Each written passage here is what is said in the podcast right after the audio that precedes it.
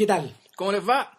1.37 de la tarde, julio 25, Del día domingo 25 de julio del año 2010. Estamos en Santiago de Chile, Civil Cinema número 48. 48. Pel- Incansable. Las películas que no nos avergüenzan y las películas que hablaremos hoy día también nos da un profundo, nos, nos produce un profundo orgullo. Oh, yo creo que yo creo que es de la no sé si vamos a estar a la altura. Esperemos, no lo sé. Es una película que yo hace mucho tiempo, hace algún tiempo que no veo, pero la he visto tantas veces y he pensado tanto en ella que la tengo bastante fresca, digamos, en lo visual y en lo, en lo anecdótico, digamos, y, y también en lo, en lo, entre comillas, ideológico. Hablamos de Topsy Turvy, Topsy Turvy, película de Mike Lee, 1999. 99, exactamente. Eh, Y bueno, hay ver. que decir primero que nada que, al igual que otras obras maestras de grandes directores, esta es una obra bastante típica para lo que suele hacer Mike Lee. Una anomalía totalmente porque ustedes ustedes recordarán que por lo general las películas de Mike Lee que llegan a, a cartelera o que uno puede encontrar en DVD tienen las siguientes características. Son obras de clase obrera, en general. Sí. de clase obrera o clase media semieducada. Eh, en segundo lugar, eh, son obras de un sesgo teatral eh, que si bien no es evidente, está bien marcado. En tercer lugar, en Eh, tercer lugar, En tercer lugar, bueno, esto es lo que se llama vocación realista en, lo que, en, lo- en los conflictos, digamos, de lo que de lo que de lo que vemos en las películas. Es decir, los problemas de esta gente son problemas como que, qué sé yo, que alguien perdió la pega o quiere fundar un restaurante. Y, y- y eso es, digamos. eh, o, o- o- o vagamente trata de buscarse a sí mismo, trata de volver a aceptarse, volver a aguantarse. Pero eso suele ser más bien resultado de. Claro, O sea, es el resultado de un conflicto más bien pedestre, eh, bastante típico, digamos, que muchas personas tienen. Y bueno, y a Mike Lee le interesa, le interesa ese tipo de gente, le, le interesa a esas personas, le interesan esos conflictos.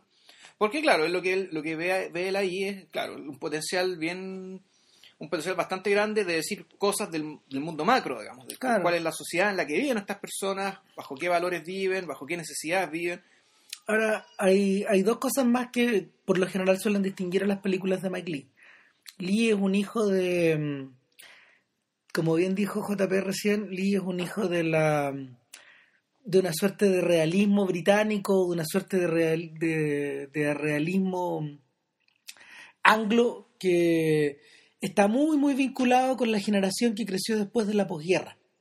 Con los Hungry Young Men, Claro, Claro. Lee eh, hasta cierto punto es el equivalente de los Beatles. En, eh, tienen la misma edad, más o menos. Tienen la misma edad que los Beatles. a los 70 años. Van para los 70 años, claro, y eh, son personas que fueron muy marcadas por los años 50. Una persona de la cual hablaremos algún día y también con orgullo en este podcast, Terence Davis, Ah. también forma parte de esa misma generación. Sin embargo, en Davis eso se manifestó con una estética completamente distinta. Sí. En el caso de Lee, esta es la última cosa sobre la cual queremos puntualizar antes de, antes de meternos en la película, es que la- el gran parte de la mm, influencia que ellos desplegaron como, como entes públicos eh, en, la Inglaterra de esos años no se plasmó a través del cine, sino que se eh, realizó a través de la tele. Eh, Lee es una persona, Lee, así como Ken Loach y Stephen Frears, entre los más conocidos, porque hay varios más, Alan Clark, por ejemplo, Peter Watkins, de la absolutamente, imaginación, sí. son gente que creció al amparo de la televisión pública inglesa, O sea, de la BBC. de la BBC y también de algunos canales privados que se fueron desarrollando con el tiempo. Y la influencia televisiva es súper marcada en su obra. Bueno, Bleak Moments no fue hecha para la tele. Y no solo eso, sino que Nuts in May eh, y, y prácticamente las tres o cuatro primeras películas de, de Lee. eh, Lee trabajaba en una. mm, Lee durante un buen tiempo, igual que Stephen Frears, trabajaron durante un buen tiempo en un programa, en, en una especie como de Movie of the Week que tenían los británicos. Tiene, una, tiene un nombre en particular, eh, BBC Presents, algo así, y, y, el, de, y de hecho, algunas de estas primeras obras las están rescatando los británicos en algunas cajas, en algunas cajas que ellos editan y, y iban juntas y en general la calidad de esos programas eran increíbles, o sea, Alan Bennett, por ejemplo, un dramaturgo, o David Hare, o esa, esa gente, que son el equivalente teatral de estos personajes, ellos escribieron guiones para esta, para estas obras. Bueno, y hay que decir que la mayoría de esta gente tuvo que buscar eh, trabajo fuera de la tele cuando llegó Thatcher al poder. Claro. Y ahí comienza, ahí comienza a La desarrollarse la, explosión obra. cinematográfica, digamos, de todos ellos. Claro, porque en el fondo estos tipos no tenían hogar ahí, muchos de ellos. Claro. Algunos siguieron trabajando en forma, en formas como muy por debajo del sistema, como Peter Watkins, y otros encontraron, O, derechamente fuera del país. Claro. el caso de Peter Watkins. su- claro, y otros encontraron, otros encontraron su hogar en las producciones, en, en- en productoras francesas, por ejemplo, como el mismo Lee, o, o, en, o en, en Hollywood, como Stephen Frears. Eh, y, y yo creo que esa, esa conexión, esa conexión como hollywoodense o media gringa, está, está- aunque parezca mentira, está, está en el corazón de Topsy Turvy, porque Topsy Turvy en esencia es un gran espectáculo. Claro. O sea, es un espectáculo que trata de la creación de otro espectáculo. y que, que es muy importante eh, para el etos británico de comienzos del siglo XX, que se trata del Mikado, que es una opereta de Gilbert y de Sullivan. William Gilbert y Arthur Sullivan eran dos compositores, era, un- era una dupla, era una dupla de compositores británicos que en la época victoriana, básicamente, o fines del siglo XIX y principios del XX también, eh, compusieron una seguidilla de operetas que fueron sumamente populares, que todo el mundo las cantaba y que, Son como 10 o 12 más o menos. sí, claro, y, y que, qué sé yo, el, siguen teniendo, en el mundo anglosajón siguen teniendo peso hasta hoy, porque las melodías que compusieron y las letras eran muy ingeniosas, las melodías eran, eran muy bonitas, muy fácilmente recordables. A la larga, estas operetas, en rigor, más que, más que ser grandes historias, a través de las cuales la gente llegara, no sé, pues, como con las óperas, alcanzara éxtasis tremendos, como con las óperas de Wagner, o, o, o éxtasis de otro tipo, de corte más bien, no sé, eh, romántico, digamos. Estas cumbres románticas de, de Verdi o de Puccini. Claro. Las operetas de Gilbert y Sullivan en realidad eran lo que podríamos decir son el equivalente a los discos de hoy, es decir, sucesiones de canciones recordables. Claro, eh, eran LPs a la larga. Hiladas hiladas por lo que estos gringos llamaban, estos británicos llamaban topsy-turviness, es decir, eh, una gran acumulación de, de anécdotas, pero algunas de ellas increíbles o algunas de ellas irrisorias. Claro, que fondo la historia no tenía ningún sentido. Y Exacto, la el sin sentido. Era, no tenía ningún sentido, la gente iba, se divertía, se moría de la risa entre medio. Y, pero lo que se llevaba para la casa la gente, en realidad era una melodía y una letra. Ahora, lo que, a ver, para uno que para, para uno que de alguna manera ha crecido un poco alejado alejado de esa, De esa tradición, sí. de esa tradición, eh, en general las comedias musicales son dos cosas.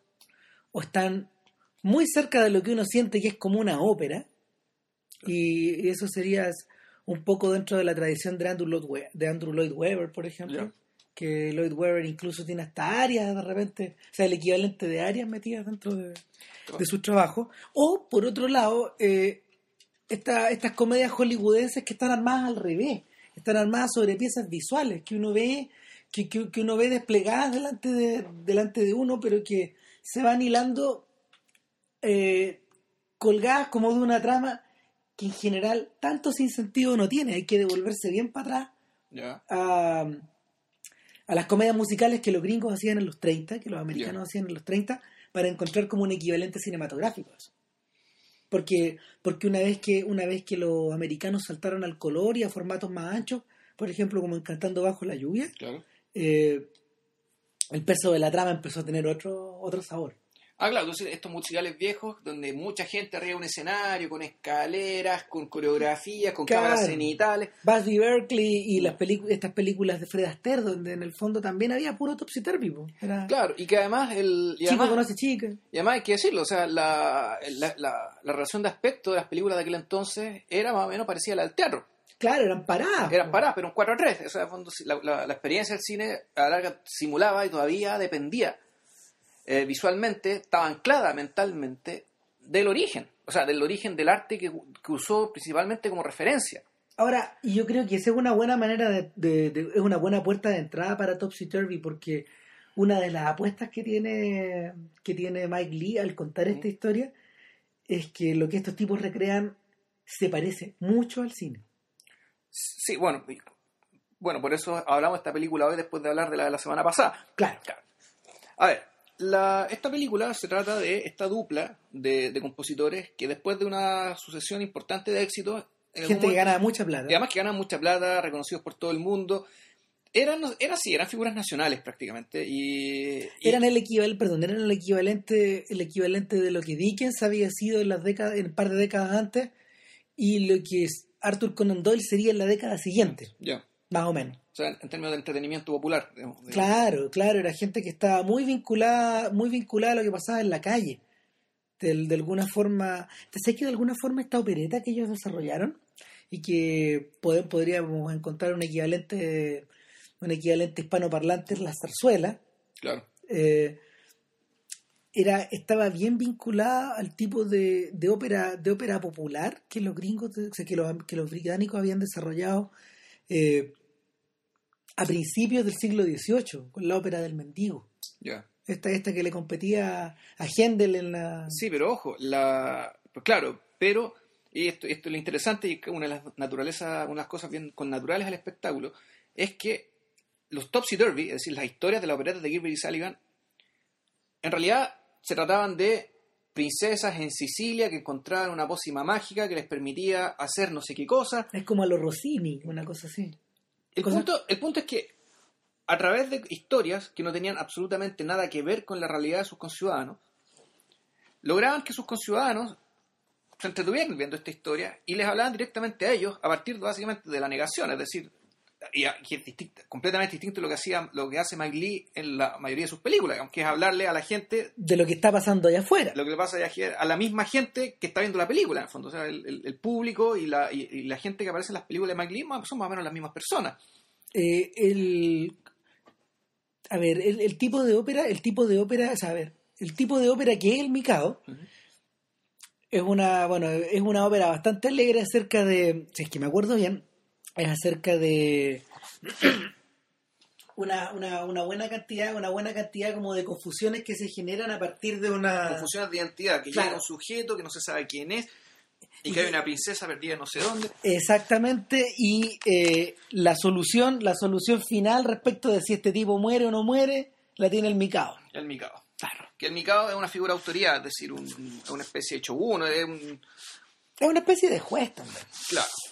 El, el- el punto es que el, esta obra y todas las anteriores, en rigor, no tenían nada que ver con la vida, con la vida normal de la gente, y en ese sentido uno podría, claro, engarzar con, con el comienzo de, de King Kong, Por película ejemplo, donde contaban, claro, que el periodo más fecundo en términos monetarios y también de creatividad eh, es aquel periodo en que la gente necesita más evasión porque las cosas realmente están muy difíciles. ¿se acuerdan de la Rosa Púrpura del Cairo?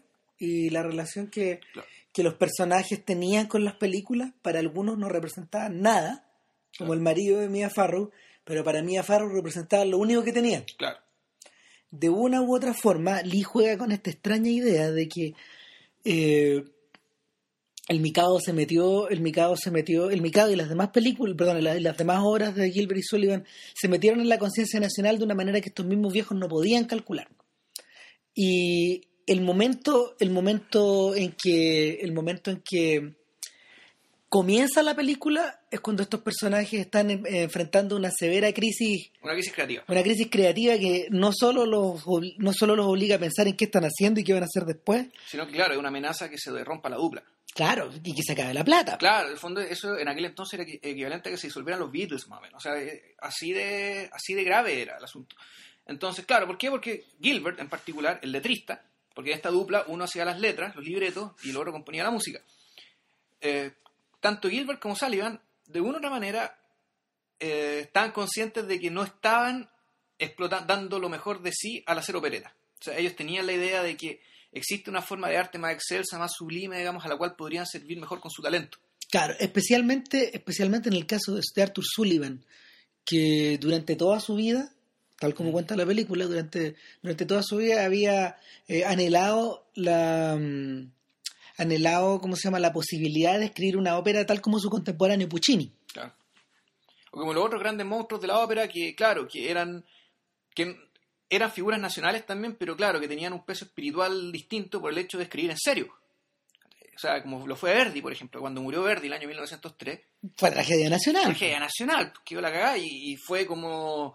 es- el pueblo sintió como que había muerto parte de su conciencia, parte de su cerebro. En cambio, claro, un, un, un- un buen... A lo Michael Jackson. Claro. Sí, bueno, es que eso te habla, eso te habla de la conciencia y el cerebro de los que lloraron. Sí, no, obvio, ¿no? Bueno, Bueno, entonces el punto está, en un- está, está esta dupla en una crisis creativa. Gilbert ya está aburrido de, de- de escribir historias sobre pócimas mágicas, gente perdida eh, y qué sé yo. y decide marcharse a París este hombre. Se, se va, Sí. se va, se va, se va un rato. No, Sí. sale hacia París. Perdón, perdón Sullivan se va. Hacia Claro, París. claro. Y Gilbert, en cambio, dice, ya, estoy, me tomo unas vacaciones, no quiero saber más, no quiero escribir más.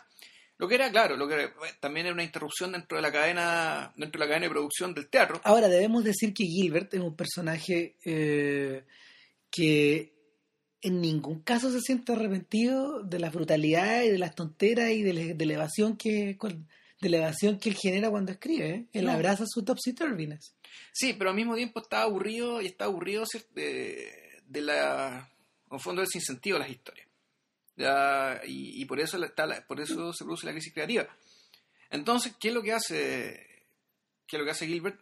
Se va a algo, se va a algo que era muy frecuente en aquel entonces y que prefiguró al- y prefiguró lo que ahora conocemos como globalización. Gilbert se fue a una feria donde una feria de Japón. Claro, estas especies de exposiciones universales. Una especie, claro, una exposición universal donde donde, donde en el fondo lo que tú tenías ahí por delante era, era la herencia cultural o era la actualidad cultural de algo completamente distinto a ti, de algo exótico y de algo extraño.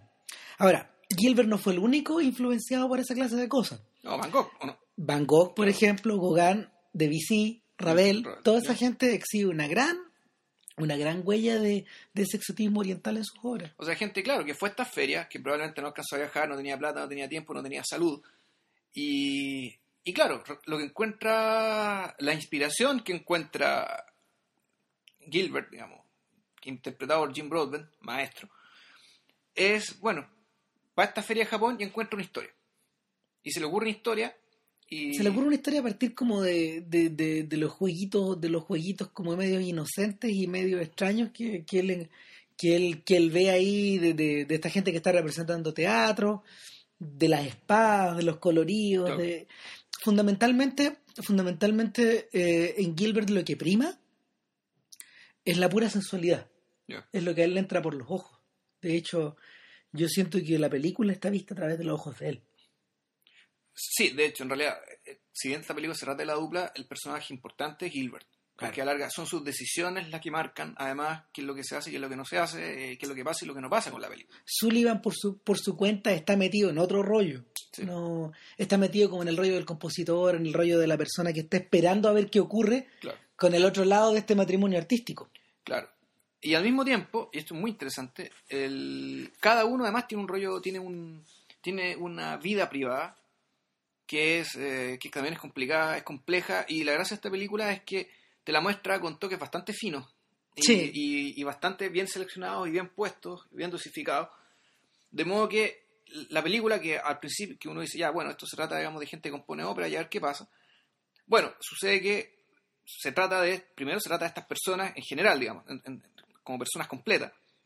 Y esto también es muy interesante, también tiene que ver con, eh, dice mucho de la época en que, en, en que, esta, en que esta película, digamos, fue, perdón, en que, en que el Mikado fue compuesto. De hecho, eh, hasta cierto punto es imposible imaginarse una historia de este tipo contada de la manera en que el tipo la narra ahora. La época victoriana es la que termina, el examen en la época victoriana es la que termina cruzando todo, pero de eso les vamos a hablar después de esta pequeña pausa, pausa cognitiva. cognitiva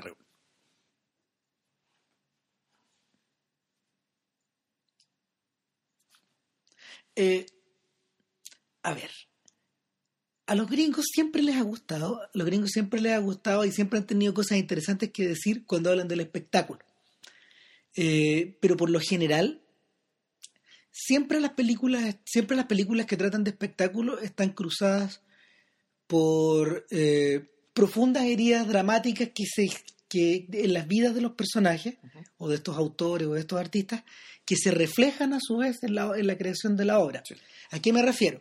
Si ustedes han visto la calle, la calle 42, que es una tremenda película que es sobre este tema, en la calle 42 eh, eh, está, está, el, está la idea de un coreógrafo que tiene que armar un show a partir, a partir de, no sé, de una buena cantidad de estrellas que él tiene, pero que él tiene un gran problema, un gran problema personal que él tiene que resolver, que es con una, cosa con una, una, chiquilla, una cosa con otro sujeto. Y si uno traslada eso, por ejemplo, uno, uno, puede, uno puede trasladar esta misma historia a las zapatillas rojas de, Michael Powell, con Lermontov, el personaje principal, y también lo puede trasladar a All That Jazz, la historia del coreógrafo de, que, se está muriendo, que está dirigida por Bob Fosse. Bueno, también se puede trasladar a eh, Disparos sobre Broadway. Claro. Y, eh, y también, bueno, y donde con más crudeza y más ferocidad a Imperio.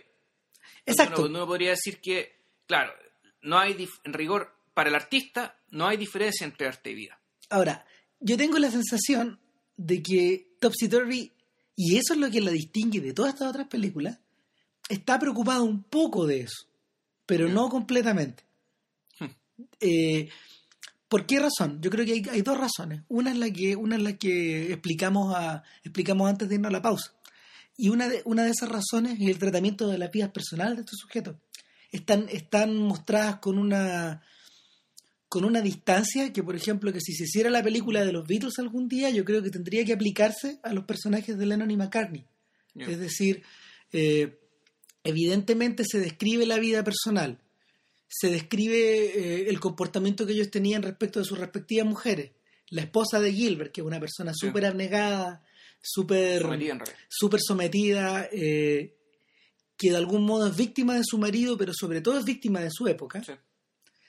Y por otro lado, la amante de Sullivan, que representa todo lo contrario, que, que, es una cantante, que es liberal, que tiene capacidad de moverse en el mundo, pero que al mismo tiempo también está un poco sometida a la, no a la sombra de Sullivan, sino que a la... También a las, limitaciones que una mujer puede tener en aquel entonces, es decir, ambos personajes de una u otra manera no pueden realizarse plenamente. Sí, y sin embargo son claves en el desarrollo creativo de estos sujetos, aunque están muy por detrás. Eso por un lado. Y por otro lado, porque tal como en las películas de Altman, Topsy Turvy es una película estructurada sobre el concepto de trupé, sobre el concepto de elenco, eh, eh, sobre, el, sobre el concepto de elenco como actores, como, como los actores involucrados en torno, a estos, en, torno a estos, en torno a estos creadores, pero también sobre la idea de, de, que el cine, el cine y este tipo de arte se crea sobre un conjunto. Entonces, ¿quiénes son los importantes en esta obra, aparte de estos personajes? los cantantes, los coreógrafos, eh, los tipos que los tipos que arman la tramoya. De hecho, todos los que trabajan, perdón, todos los que trabajan en torno a el director del teatro, todo lo que todo lo que se mueve en torno al teatro Savoy. Claro. Uno ve eh, uno se da cuenta acá que en esta película hay, que hay varias escenas en las cuales eh, las cosas se hacen a partir de sugerencias de todas estas personas, es decir, si bien hay, alguien que compone la música, que, que escribe las palabras, la puesta en escena, la realización final, termina siendo casi una creación colectiva. Es decir, hay muchas cabezas metiéndose acá, metidas acá, hay muchas cabezas pensando, sugiriendo. Sí, claro, si bien, claro, siempre Gilbert es el que toma la decisión a la Es Gilbert el que toma la decisión, no es el que salió, es Gilbert. Él es el director de escena y él es la persona que de algún modo lucha contra la dueña del Savoy, la dueña del ah. teatro, y lucha contra el director artístico y se pega los cabezazos contra los cantantes. Claro, pero entonces el proceso de esta película, eh, una vez que Gilbert encuentra la encuentra su idea, la compone, lo que vemos a partir de entonces en realidad es una, es una producción, realmente producción, es decir, que se produce algo, se crea algo. Y esta producción está, bueno, salpicada de elementos eh, también, más o menos relativamente costumbristas de la época. Por ejemplo, un, cómo se negociaba el tema de aumentar o no aumentar el sueldo o una conversación en un restaurante acerca de la masacre de Khartoum que se produjo ese año en 1885 cuando fue masacrado el coronel Gordon y no llegaron las tropas británicas a rescatarlo y fue también una tragedia nacional. Y bueno... Nada, los juegos de egos que se producen entre los cantantes, a los que le dan una canción y a los que le quitan otra. Claro. Eh, la opinión que los propios colegas eh, venenosamente o bondadosamente tienen respecto del prójimo. eh, la, forma, la forma en que estos números se van creando a partir de, de esquemas y de sketches que parecen en algún momento muy simples y que terminan convirtiéndose en algo muy complejo. Y yo creo que parte de la genialidad de la, de, de la película pasa porque, porque Lee no solo va salpicando este desarrollo, el desarrollo del montaje con lo que le hemos explicado, sino que al mismo tiempo incorpora un concepto que eh, para la gente que practica teatro, eh, o por lo menos teatro en esa escala, es esencial, y el repertorio. Ocurre que el Savoy Theatre, que es donde se montaban estas obras, y que de alguna forma, no sé, pues viene a ser una especie como el equivalente de Gilbert y Sullivan de lo que fue el globo para, Para Shakespeare. para Shakespeare, por ejemplo, o de lo que fue, no sé, la escala para Verdi o la Fenice, etcétera. Eh, es decir, lugares donde el creador conoce muy bien eh, la forma, el- Las posibilidades del teatro. las posibilidades del teatro y las maneras de montar las obras. Eh, Lee lo estructura sobre la base del repertorio, sobre la idea de, de que esta es una compañía que trabaja todos los días, a teatro lleno seguramente, o a veces con más o menos gente, pero que trabaja sobre la base de, una, de un repertorio de obras que ya Sullivan y Gilbert Claro, que está acumulado ya. han tenido desarrolladas. ¿Cómo lo muestra Lee? Es decir, va salpicando el desarrollo de esta trama con distintas escenas de las distintas óperas. Claro, pero también, y esto también es una genialidad de la película, es que eh, en la medida que se está produciendo esta ópera del Mikado y muestran los ensayos del Mikado, de repente, pum, corte y vemos a la escena, al- al a la canción ya montada en la obra del Mikado misma, o sea, con público, con toda la gente. Es como, es como una suerte de flash forward. Claro, un flash forward, o sea, ya, este este ensayo que están viendo, esto terminó viéndose y escuchándose así, pa. Entonces, lo, lo bonito es que a la larga uno termina viendo prácticamente, no sé, casi todo el Mikado, digamos, pero claro, todas la- las partes importantes. Las cosas más básicas. Y en el fondo, la trama de la película termina confundiéndose de una manera de una manera casi imperceptible con la de la ópera. Claro, Se van comentando la una a la otra porque no necesariamente cuentan la misma cosa. no, como ocurre, como suele ocurrir en algunas otras películas, por ejemplo.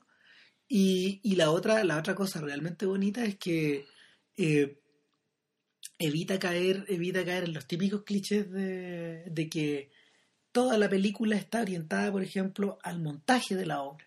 Y, y- y el último tercio de la película es el montaje. Esto no es así.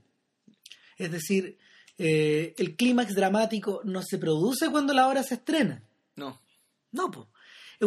¿Saben? Se parece un poco a la forma que, que Godard, por ejemplo, ha tenido de tratar la música cuando, cuando la ha metido en sus películas. Godard, Godard tiene al menos unas dos o tres películas que están cruzadas por la idea de que hay una obra que, que, nosotros, que la que nosotros estamos viendo, la película, y por otro lado hay, hay una música que se está produciendo en algún lado que va paralela a la película y que lo va mostrando. En, este- en el- en los casos que, particulares que me acuerdo son eh, One Plus One Sympathy for the Devil, cuando hay toda una suerte de disquisición, ensayo acerca como de la manera de expandir la revolución en, en el 68, mientras en, algún, en, en un estudio de Londres los Rolling Stones ensayan incansablemente una pura canción que es Sympathy for the Devil y es una los va montando, los va mezclando. Recurrió a la misma operación en Soigne, en Ya.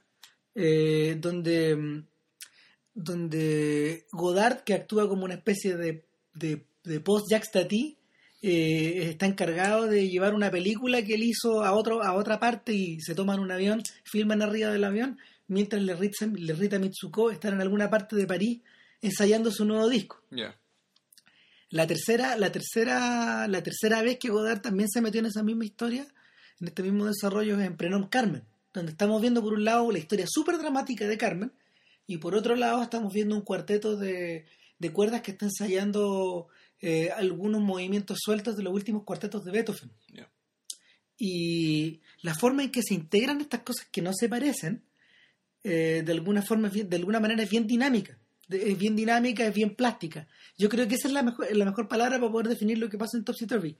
La plasticidad de lo que va rodeando la creación del Mikao no necesariamente tiene que ver con la estructura dramática de lo que va ocurriendo con, las perso- con los personajes de la historia. Eh, llega un punto, llega un punto en, en Topsy Turvy donde, donde tú crees que la, la tremenda personalidad de Gilbert se lo va a tragar todo.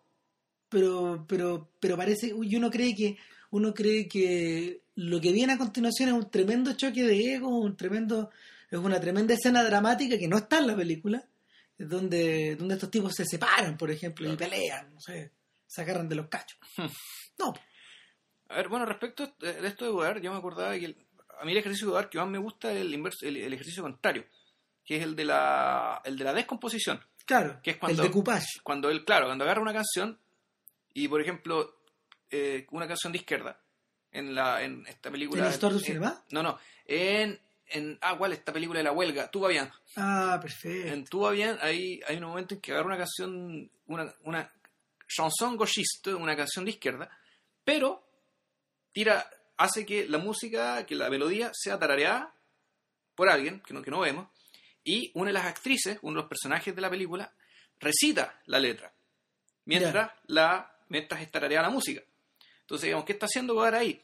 Godard lo que está haciendo es, eh, a ver, no está precaviendo respecto de lo que, sea, lo que se conoce como la forma. Es decir, la forma integra cosas, pero a la hora de integrar cosas, le, de fondo, le, le- le quita, le quita el filo a las cosas que la componen. Una, una, buena, una, buena una bonita canción, con bonita letra, bonita música, de una u otra forma va a perder su potencia o musical o expresiva por el hecho que el otro elemento sea demasiado llamativo. Entonces, ¿qué hace, qué hace, qué hace Godard? Decide separarlo. Y te Oye. das cuenta que la melodía, que esta- a, a propósito, esta canción es la, se llama La Balata, la Balata de la Fiat, que es una canción que se compuso para una huelga que se produjo en la Fiat en los años 70 en Italia. Y claro, tiene una letra bien puntúa y, y bien, bien chora la letra, súper combativa. Y la melodía, como está contada, es una melodía muy bonita. Entonces tú decís, bueno, si te fijáis en la melodía, la canción pierde filo.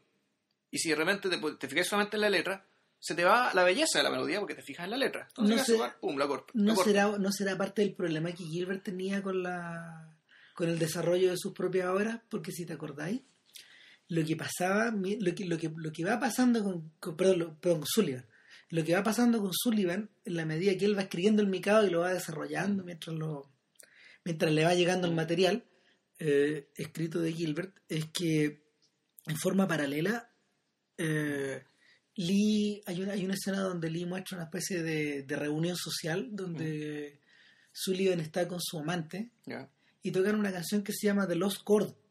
Claro, que es la canción que él compuso para la muerte de su hermano. Exacto. Ahora, hay un detalle, ahí, ahí Mike Lee se toma una libertad porque The Lost Chord se suponía que no iba a ser nunca escuchada en la vida de Sullivan.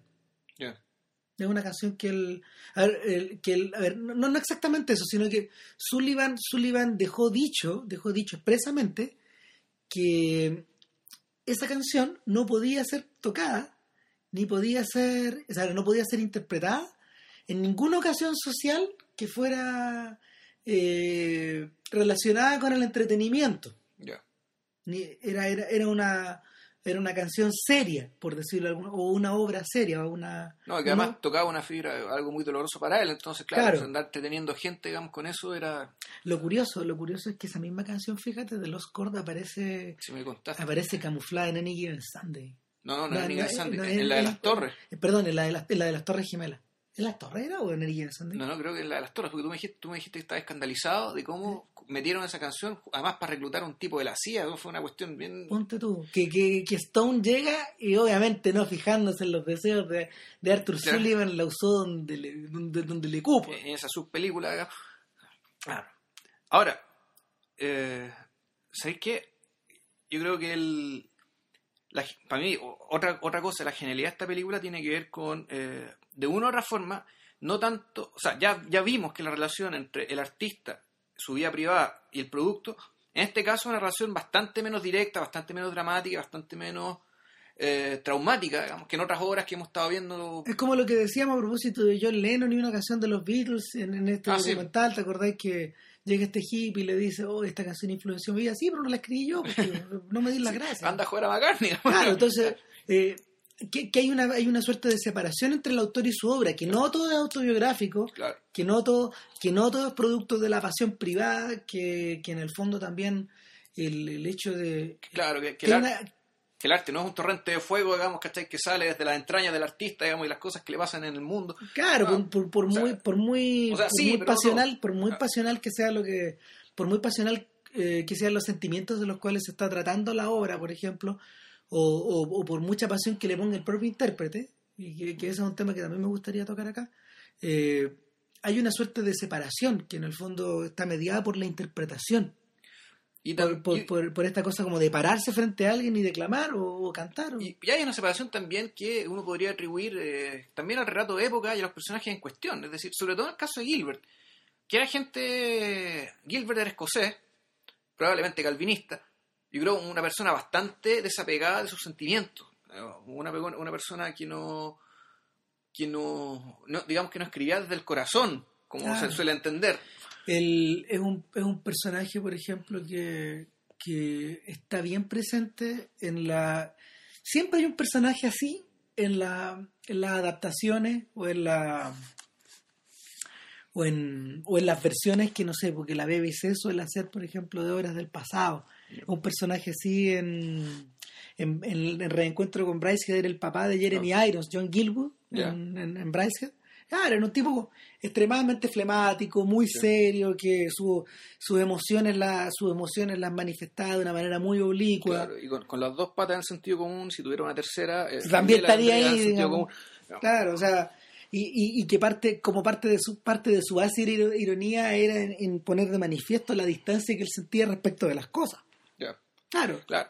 Pero el punto, yo, mi punto era que ya dijimos eso respecto a los artistas, pero no ocurre lo mismo, me parece a mí, respecto de los receptores, No, del público. Ese- ese- esa, es la, esa es la curiosidad.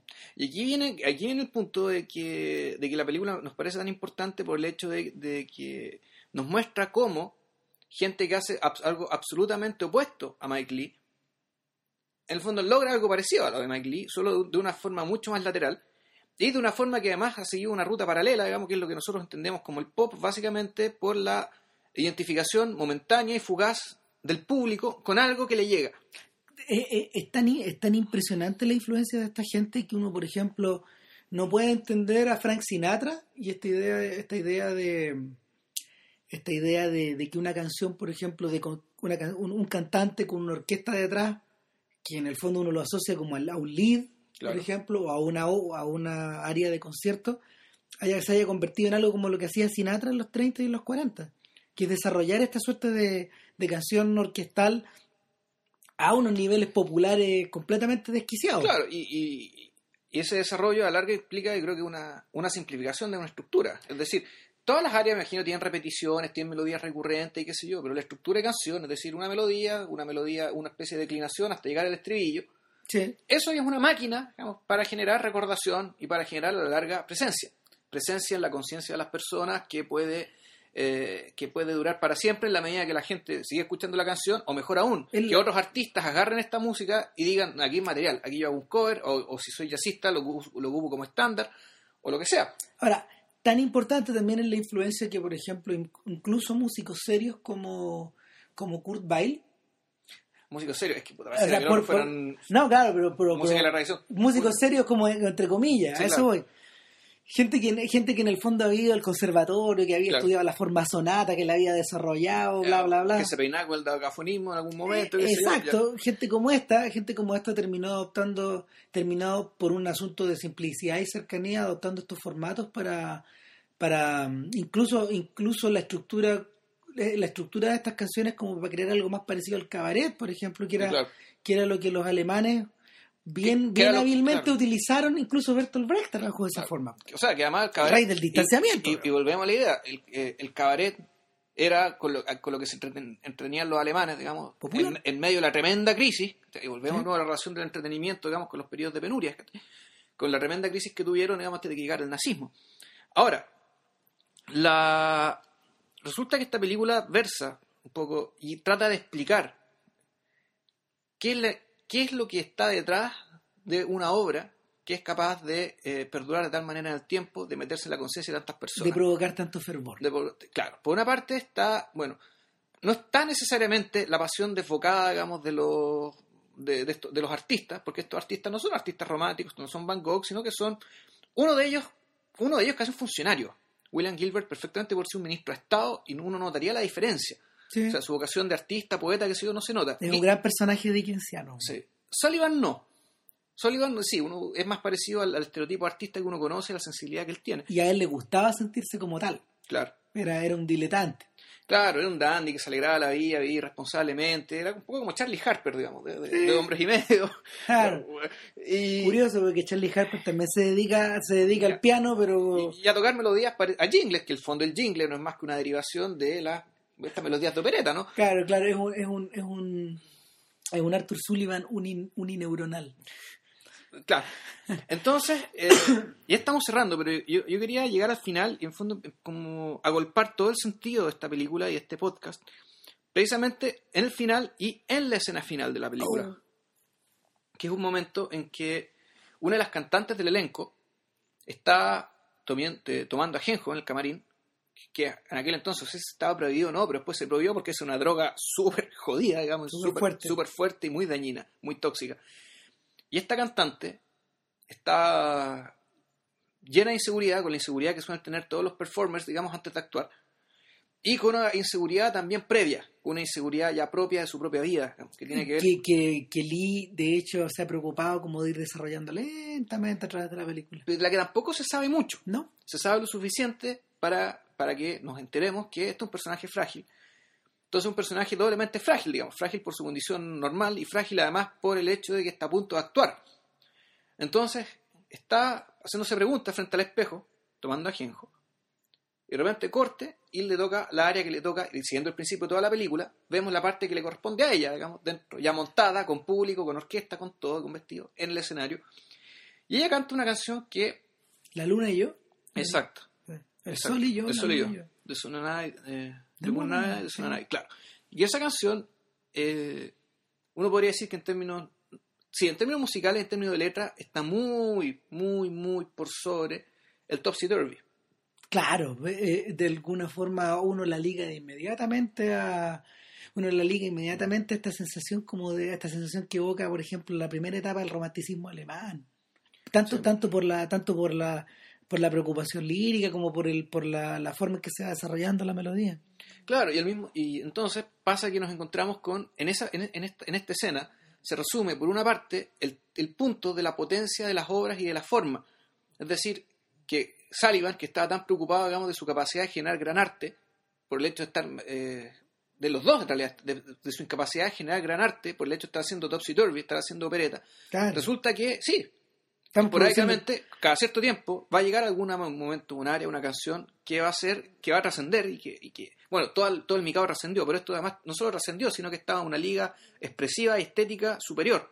Claro. Al mismo tiempo, esta canción es la que expresa, por el tema de la, eh, dada su naturaleza sencilla como canción, por la bella melodía, las inseguridades, por una parte, de el artista que le está interpretando, no estamos hablando de los compositores, sino también de la cantante.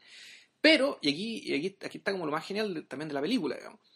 Eh, en esa canción, Gilbert traspasa, en cierto sentido, la, la inseguridad de su esposa. Claro. La, la comunica de alguna forma, este, este oso, este oso insensible que anda girando como un maníaco por, por delante de la casa, que tiene problemas con su mamá, que no la Claro. puede ver, que, Y el papá, que es un viejo de mierda, que, que- que mantiene a su padre, que, que en realidad está a cargo como de está a cargo como de manejar una empresa, pero también de una serie de zánganos, Claro. yo creo que según él, sí. que, que lo rodean. Eh, llega un momento en que incluso alguien tan, al- al- al- alguien tan desapegado como él se hace transparente ante el dolor de la, Claro. de la persona que tiene al lado. Claro, de hecho, en realidad uno podría decir que hay dos, hay dos grandes clímax de esta película. Uno es el clímax cuando, que una, cuando se produce una especie de mini motín porque el Gilbert toma una mala decisión estética, es decir, Claro. le saca Estoy cortándole la canción a mi mejor intérprete. mi, mi mejor cantante, canta la mejor canción y a mí no me gustó. porque eh, no me gustó. Porque no me gustó, no. Entonces, bueno, pasa que todo el elenco le dice, ¿sabe qué? Se equivocó porque esta canción, por favor, incluyela. Claro. Y ahí, bueno, ahí se produce una asamblea, qué sé yo, pasa algo. Y el otro clímax es cuando termina, la, termina el Mikao, termina el, el opening night, digamos, la noche de estreno, el terror se vino abajo con los aplausos, fue un gran éxito y todo, pero no lo importante no es esto, lo importante es que eh, están ya en la noche, en la casa, Gilbert con su esposa, La señora se está acostando. se, se está acostando ahí con, con su, y con su pijama, con esta cosita que se pone en la cabeza, creo, qué sé yo. Y le pregunta, bueno, ¿cómo te sientes? Y ahí Gilbert se manda una frase inolvidable cuando dice, el éxito es eh, inherentemente decepcionante. y empiezan a hablar. Y Kitty, la esposa de Gilbert, Y es, es muy raro porque si bien era un personaje sometido, no era un necesariamente un personaje sometido al mal humor de Gilbert, fue, fue un No. personaje de, sin carácter. No, sus límites están por fuera. Claro, entonces era un personaje que dentro de todo había logrado una intimidad y una confianza que les permitía hablar de igual a igual con su esposo. Y, y en algún momento, claro, ella, ella plantea, empieza a decir, a mí me gustaría, debería ser una opereta sobre mí y que la gente me aplaudiera, y, y esta opereta se trataría de esto, de esto, de esto, de esto. Y este era un topsy-turvy tan disparatado que en realidad Gilbert le dice, bueno, en realidad esto que me estás diciendo no se puede hacer en teatro. ¿Tú, Pero- algún- tú alguna vez me- tú alguna vez me Sí. comentaste que en ese momento tú sentiste que la señora está hablando del cine. Está hablando del cine, exactamente. O sea, el, y uno podría ya pensar que el, no es casual que el cine también haya nacido eh, al mismo tiempo, eh, casi al mismo tiempo con la sistematización de la interpretación de los sueños, y mejor dicho, de, la, del- de que se haya cobrado, al menos en Occidente, de que los sueños hayan cobrado la importancia que tuvieron. Ahora, esta es una, es es una capacidad del cine que recién se está redescubriendo ahora con, la, con las reediciones de, de, los- de los trabajos de los primeros cineastas, de la primera generación del cine mudo. O sea, la capacidad onírica de estos tipos era realmente desatada y la y, y, y- y el topsy-turviness de, de gente como Méliès o de Luis Fayad era grande, era, Sí, era- claro. era, era una cosa completamente desbordada. Claro, o sea, en aquel entonces en realidad se dieron cuenta que el cine no tenía por qué ser realista, si estaba la realidad para, estaba la realidad para ser realista, digamos, estaba el teatro para ser realista y estaba la limitación. El cine te permitía contar lo ilimitado, con el, co- con el, con el montaje podéis pasar de una cosa a la otra eh, con la misma eh, facilidad con la que uno pasa, pasa de una cosa a la otra en un sueño. Sí. Entonces, eh, por una parte, esta película prefigura el cine, por otra parte, te permite conocer una persona a través de su composición. Es decir, nos damos cuenta que William Gilbert realmente amaba a su esposa, la conocía y la entendía a través de la canción que pone al final. Y es una canción que además cierra todas las preocupaciones de Gilbert y salió respecto de la trascendencia de su propia obra. Y además, y eso es lo más increíble, bueno, nos, nos muestra un mecanismo, el, mecanismo a través del cual el arte llega a la gente, cambia su vida, mejora su vida. Eh, y habla y la gente en general, digamos, no estamos hablando necesariamente del gran arte, ni el arte más pomposo, ni el más pretencioso, ni el que requiera, digamos, una gran educación estética para poder apreciarlo. No, fundamentalmente estamos hablando de un arte, de una suerte de arte popular. O sea, es lo que, Eh. es lo que el, el crítico Héctor Soto decía que bueno, que el cine no puede dejar de ser plebeyo. O sea, al fondo estar pensado para la gente, para la gente que vive, para sus problemas, para que, y para eh, lo que estas personas pueden entender, digamos, y, y- y pueden captar, y, y- y que eso no requiere, y no hacer un cine que esté escrito en clave ni hecho en clave, sino que, eh, que hable a, a la vida de las personas. Es curioso, pero, pero eh, eh, eh, es, muy, es muy impresionante la, la soltura con la, que, con la que Mike Lee se mueve en este gran formato. Y por esa misma Sí. razón, y a mí me sorprende mucho, yo creo que él, él volvió a intentar algo parecido, pero en mucho menor formato en Vera Drake. Claro, también se salió un poco de su, de su liga, Claro. un poco, pero menos. Pero, harto pero, menos. pero, pero harto menos. En el fondo, en el fondo eh, Vera Drake es una película que asume su función social de una, de una forma que esta, por ejemplo, no, No. no, no, no, no está, no está preocupada. No, claro, el ver a Drake, digamos, el, el acento está en otra cosa, los alcances son bastante menores, creo yo. Claro, se siente, mira, a ver, la- lo que ocurre con Vera Drake es que esencialmente es una obra que se asume a sí misma como una, como una, como un filme de época también, Claro. un filme de época que habla sobre temas que todavía son eh, válidos ahora. Sin embargo, en Topsy Turvy yo tengo una, yo, yo tengo la sensación de que, de que si bien es una obra de época, la manera en que la va contando y la manera en que la va estructurando y la forma en que se van metiendo las piezas musicales, inmediatamente te, inmediatamente te las, te la sacan de ese lugar y te la, tra- te la, te transportan de inmediato como una especie de atmósfera de sueño. Eh, o, o, o de una atmósfera temporal. Sí, yo creo más por ahí. Porque yo no sé exactamente si eso se está representando frente a un público. A veces uno lo ve, Sí. a veces no lo ve. Están así. O sea, que- claro, que podría ser lo que, lo que estamos viendo en realidad no es la representación frente al público, sino lo que tiene Gilbert en su cabeza. es lo que, él, lo que él está concibiendo. Están así que la música de Carl Davis de la película, que es el compositor que Mike Lee ocupa en todas las películas, eh, la música de Carl Davis está, está, está casada con la de Gilbert y Sullivan de una manera Son indistinguible. indistinguibles, de hecho son indistinguibles. Cuando yo vi que en los créditos que hay un músico aparte, digo, pa, yo creí que todo esto era música sólida. digamos. No, pues Claro, el tipo claro. que lo arregló, el tipo Claro. que lo adaptó, el tipo que lo estructuró. Y, y que naturalmente, claro, probablemente también le hizo ciertos guiños para que acompañaran las tramas, las respectivas tramas de las distintas escenas, por ejemplo, que le alterado Claro. un poco para darle el, el- el- el efecto deseado. O sea, yo creo que parte, parte de la tremenda intensidad que transmite la película y para la gente que, para gente que la ha podido ver, por ejemplo, haya sido en la tele, haya sido en DVD o las que lo O el cine. o los que la vieron en el cine en su momento, eh, es una cosa súper patente. O sea, y es una experiencia tremenda. Sí, bueno, de hecho, yo, yo, yo por mi parte, sí, Roca, yo soy un convencido que Topsy Turvy es la mejor película de los 90. Sí, no, yo creo que no hay mucho, no creo que mucho, no creo que haya mucho más que decir. Yo creo que es un filme total. Sí, eh, así que véanlo, está disponible, eh, no es una película perdida, no es una película que, No, que para nada, tanto, es, para es nada. fácil de pillar, fácil- la, la, la dan el cable a veces incluso, así que cuando puedan, por favor, véanla. No, búsquenla, búsquenla. Bueno, eso, que estén bien, Chau. chao.